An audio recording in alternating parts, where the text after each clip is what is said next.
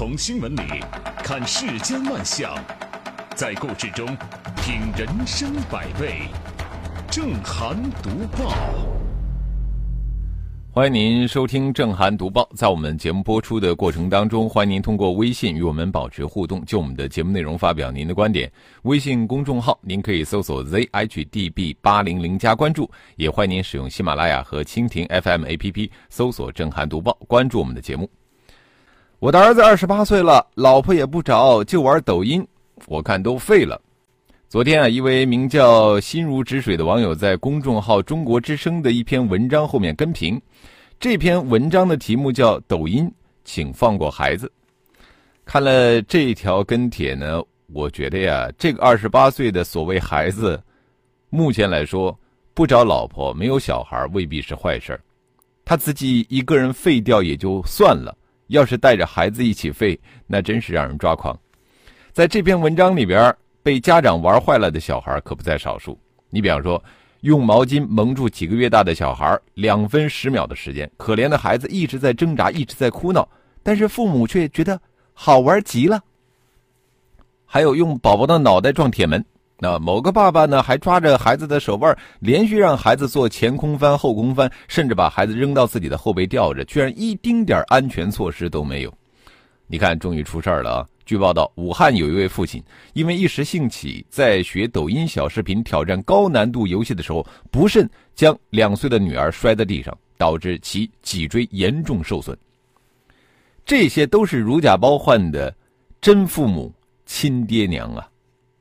问题是，自带抖音细胞成为抖音新人类的孩子，比被父母拉下水的孩子要多得多。最近有一句话很流行，说现在的家长终于不用再担心王者荣耀了，呃，因为现在这个抖音它的下载量远远超过了王者荣耀。有数据显示啊，抖音百分之八十五的用户在二十四岁以下，基本上都是九五后甚至零零后。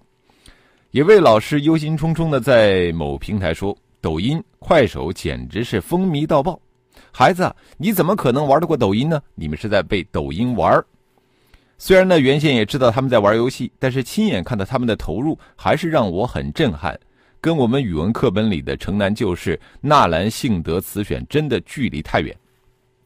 一位老师的感慨，显示了减制式娱乐和艺术熏陶之间的肉搏战的惨烈。作为这一年来最成功的娱乐 APP，抖音并没有原罪啊，它的低门槛、大众化的设置也并非是冲着毒害青少年去的。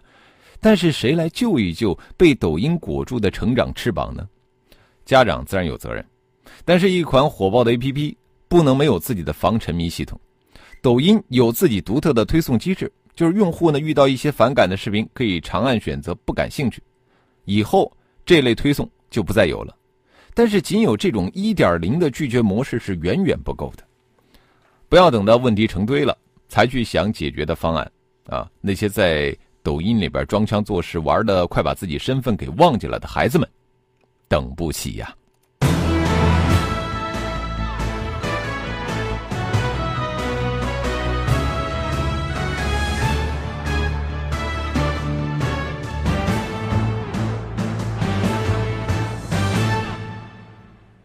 防沉迷系统有必要通过这个法律规范呢，呃，来进行约束啊。继续要说的新闻呢，似乎就突破了这个法律规范。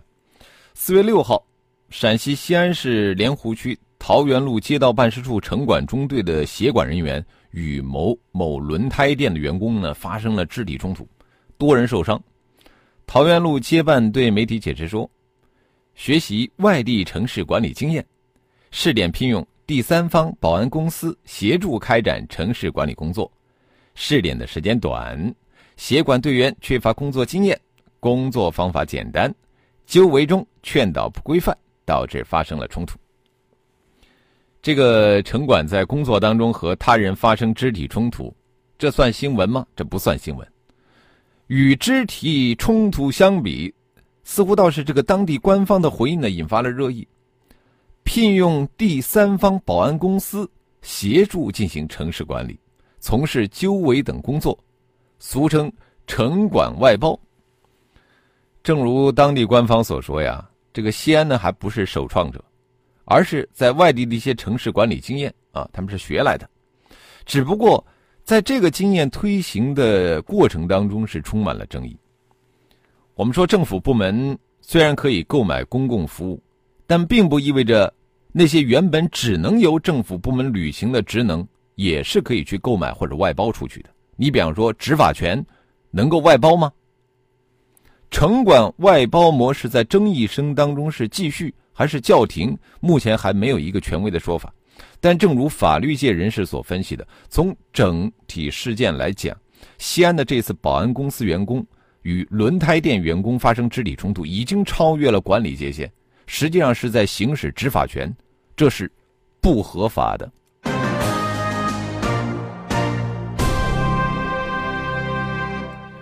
这执法权怎么能够外包呢？是吧？本来应该是服务和被服务的关系，但实际上现在搞成了管理和被管理的关系，那态度当然不一样。我们接着说的消费者和通讯运营商之间的关系啊，那也很不正常。移动手机号码客户湖北武汉市民陈女士非常无奈，他呢想携号转网，竟然得等十一个月。他说，工作人员说我不久前办理了移动宽带，要使用期满一年之后才能够申请转网。记者调查发现，为了防止用户流失，部分电信运营商采取捆绑业务套餐、延长排队时间等做法，变相的设置障碍。呃，实际上，早在二零一零年的十一月，国家工业和信息化部就启动了携号转网试点。然而，时至今日啊，几乎没有多大的进展。运营商的设置障碍不难理解。啊，携号转网，如果说是一旦开放，消费者就可以用极低的成本用脚投票啊。那么，为了争夺留住用户，这个运营商之间的这个竞争是在所难免的。降低资费肯定是必然之举。数据显示，英国从这个实施携号转网之后呢，每个月的签约电话资费指数下降了百分之三，包括预付费业务在内的所有移动电话的资费指数下降了百分之五。而美国呢，携号转网之后。运营商 T-Mobile 也下调了这个业务套餐的价格，调整幅度高达百分之三十三。没有企业愿意主动的去割肉，但是无论如何，给这个携号转网设置障碍，实在是谈不上明智。为什么这么说呢？因为工信部已经明确表示，在二零二零年之前，移动电话的用户在全国范围内全面实行号码携带服务。那么运营商，我觉得应该看到。国家政策层面的决心是很大的。另外呢，从这个携号转网的时间表来看，留给运营商的这个解题时间已经不多了。依旧玩设置障碍的套路，势必啊将自吞苦果。迎接竞争，压缩成本，提高效率，通过调整做得好的运营商，未来更有可能实现用户增长、利润回升。这就像下棋有先手优势一样啊，在。携号转网上先人一步占据主动，无疑能够让相关的运营商站在一条更靠前的起跑线上。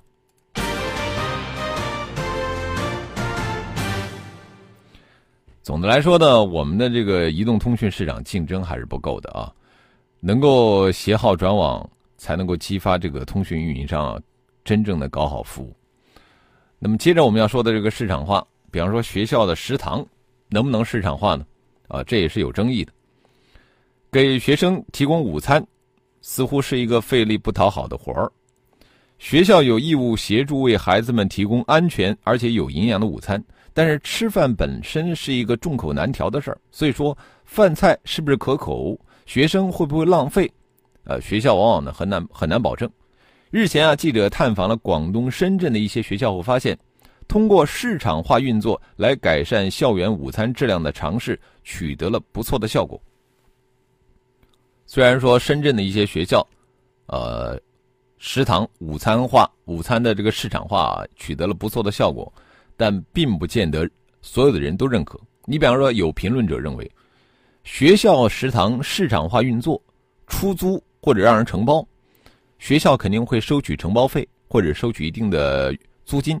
这等于是在学生的伙食费中剥了一层皮，再加上承包者承包的目的就是为了追求利润最大化，这样的话层层剥皮，就会使食堂的伙食费大幅度上涨。这种承包式经营改变了学校食堂公益性质。像北京等地就明确规定，学校食堂一律不准对外发包经营。当然了，学校自己经营和管理食堂，要加大学生餐费的管理，确保每一分钱都真正的用到学生身上。采购食材交食堂时，必须过秤验收，做到发票记载品名、数量和实物相符。发票记载的内容呢，需有品名、单价、数量、金额、产地等，还需要有供货商的签名和纸模。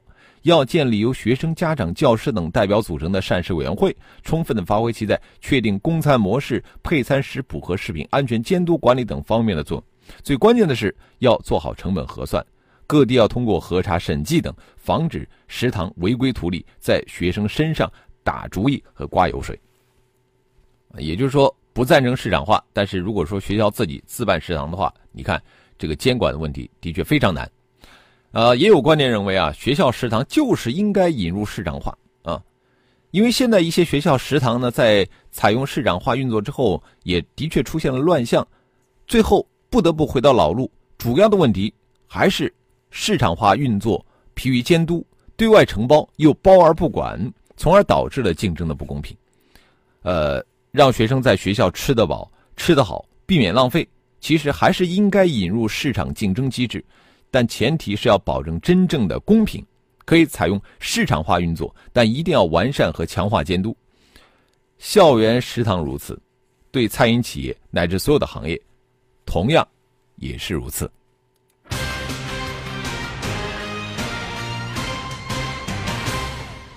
关于这个学校食堂是不是应该市场化啊？不知道收银前的朋友是怎么看待这个问题的？呃，有的人认为学校食堂就是公益的吗？反正对这个问题，我个人是打了一个问号啊。我们继续要说的话题呢，其实也有一定的争议。近日呢，救护车上高速公路该不该免费通行，引发了争议。日前，在河北邢台邢临高速收费站。有一辆救护车驾驶员和一个这个收费员呢，因为幺二零救护车是否应该缴费通行发生了争执。司机表示：“呃，要救护车缴费，我头一次听说。”对此呢，这个高速公路收费运营部的有关人士表示说：“救护车不是公益性质车辆，不在免征范围内。”我们从法规上来说，救护车呢享有优先通行权，其他车辆有避让的法律义务，但是优先通行啊。不等同于免费通行，救护车呢也不在收费公路的管理条例列举的免费通行车辆之列。那么所以说，收费站的做法也并没有问题，因为我们知道救护车本来它不是免费服务的，所以无论是医院自主运作还是私人承包，这个救护车的收费啊都是常态，成本呢最终都是由患者来承担的。不过，给予救护车免费通行权，倒也不是不可以。但问题在于什么呢？就是救护车服务本身呢就不够规范，各种高价账单是层出不穷。那么，即便高速公路让出了部分利益给他免费了，那么这些好处怎么样去惠及到患者呢？那这也是一个大问题。将你想买的书单价值五十元内发送到正涵读报微信公众号，就有机会免费获得图书。这是勿忘我二零一八年的公益活动，我们每天抽取两名幸运网友，按照他的书单购买图书，直接快递给对方，免费哦。这份公益书单可以送给自己，也可以送给亲朋好友，或者是边远地区的贫困学生。只要他想读书，就是勿忘我公益服务的对象。赶紧将你想要的书单发送到正涵读报微信公众号吧。好，欢迎回来，这里是正在直播的正涵读报啊。来看着我们的微信平台，Great 吴说：“抖音不是罪恶根源，看了一些无脑的抖音作品就盲从的人，没了抖音。”还是会有其他东西影响其行为，本性使然。啊，这话我倒赞同啊。露台高歌说心疼这些孩子被无知的大人愚弄，觉得任何的平台都需要审核发布的内容，承担起社会责任，而不是任他无底线的发展。小龙说，对于涉及到一些危险隐患的上传内容，平台应该拒绝。呃，哈尔说悲催啊，这些被抖音迷服的孩子们。呃，小鱼仔八八五说，应该按照 WTO 要求对外资全面开放。啊，这话刚才是说的这个我们说的电电信市场是吗？实际上，我们这个市场化，呃，不像我们想象中的进展的那么快，对不对？你看，我们举一个例子，当年这个汽车市场，呃，李书福，他经历了多少年的这个呃坚持，他才拿到这个汽车生产牌照啊，是吧？呃，邓小喜说，携号转网的困难应该不是技术问题，而是市场竞争不够充分的问题。还是体制机制啊！看看传统银行和支付宝们，出租车和网约车们就不难理解了。畅联说，学校食堂化，呃，学校食堂市场化是教育产业化的先驱，不为利益，谁出租，谁来承租呢？呃，再来看到这个快乐帮主说，初中那会儿食堂外包真是脏乱差，要外包一定要加强管理。嗯好，我们也欢迎更多的朋友可以就我们的节目内容来发表您的观点。我们的微信公众号，您可以搜索 zhdb 八零零加关注。我们接着继续来读报。日前的南京老龄委有关人士表示，现在啃老啊，已经不只是表现在经济上。有的老人子女本身经济条件很好，但是这些子女整天将“我好忙啊，我的压力好大呀”挂在嘴边，带着孩子到父母家里吃现成饭。把孩子丢给老人，自己享清闲，不是只有经济上的依赖才叫啃老，还有一种是精神上的啃老。就我们往往觉得只有经济上啃老那才叫啃老，但还有一种是被我们忽视了的这种精神啃老。就子女呢，把自己的生活压力、精神压力通通的转嫁到父母身上。有的年年轻人呢，见到父母就抱怨说：“现在生活真不容易啊，上班真是太累了，活着没有意义。”这继续为子女担心，背负着孩子的精神负担，老人们如何去安享晚年呢？是吧？还有的年轻人呢，不在这个经济上啃老啊，自己收入也不错啊，还经常去购买这个生活用品啊，去看望父母。但是呢，他们也像一一个长不大的孩子，就什么事儿呢都指望老人。你比方说，把孩子甩给老人，啊，自己呢去过二人世界，啊，装修房子自己不操心。让父母成天在那守着，操劳了一辈子的父母，退休后，如果说不能根据自己的意愿安排自己的这个晚年生活，而要呢把这个晚年全部无私奉献给已经长长大成人的子女啊，那么成为他们的食堂，成为他们的幼儿园的话，这些子女其实还是在啃食老人，他和依靠父母提供经济支持的啃老区别并不大。据报道呢，啃老族一般都是八零后、九零后。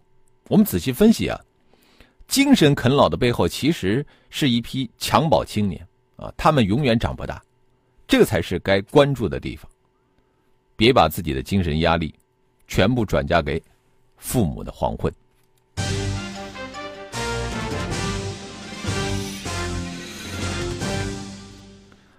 有人说呢，中国的年轻人平均每个月焦虑三次。呃，日前一篇摩拜创始人套现十五亿背后，你的同龄人正在抛弃你，刷了屏。文章发出了现在的八零后多数都在做什么的这个诘问，堪称是振聋发聩。要么在北上广的写字楼里刚刚成为一个总监，小腹上长出赘肉，每个月因为房贷不敢辞职。要么在三四线城市里过着平淡却一眼可以看到未来的日子的群像素描，更让一众被抛弃的八零后自惭形秽、沮丧不已。可让炮制抛弃体的自媒体始料未及的是，这个情况随即发生了重大的逆转。不少网友质疑“抛弃论”它是一个伪命题，认为成功未必非得当老板，更不能只拿金钱多少作为衡量。作家。赛车手韩寒则发文直指，已经不光光是在贩卖焦虑，而是在制造恐慌。没有赚到大钱，就叫被同龄人抛弃了吗？很多人也都在努力干活，认真的生活。成功的定义绝不仅仅是套现几个亿和十几亿。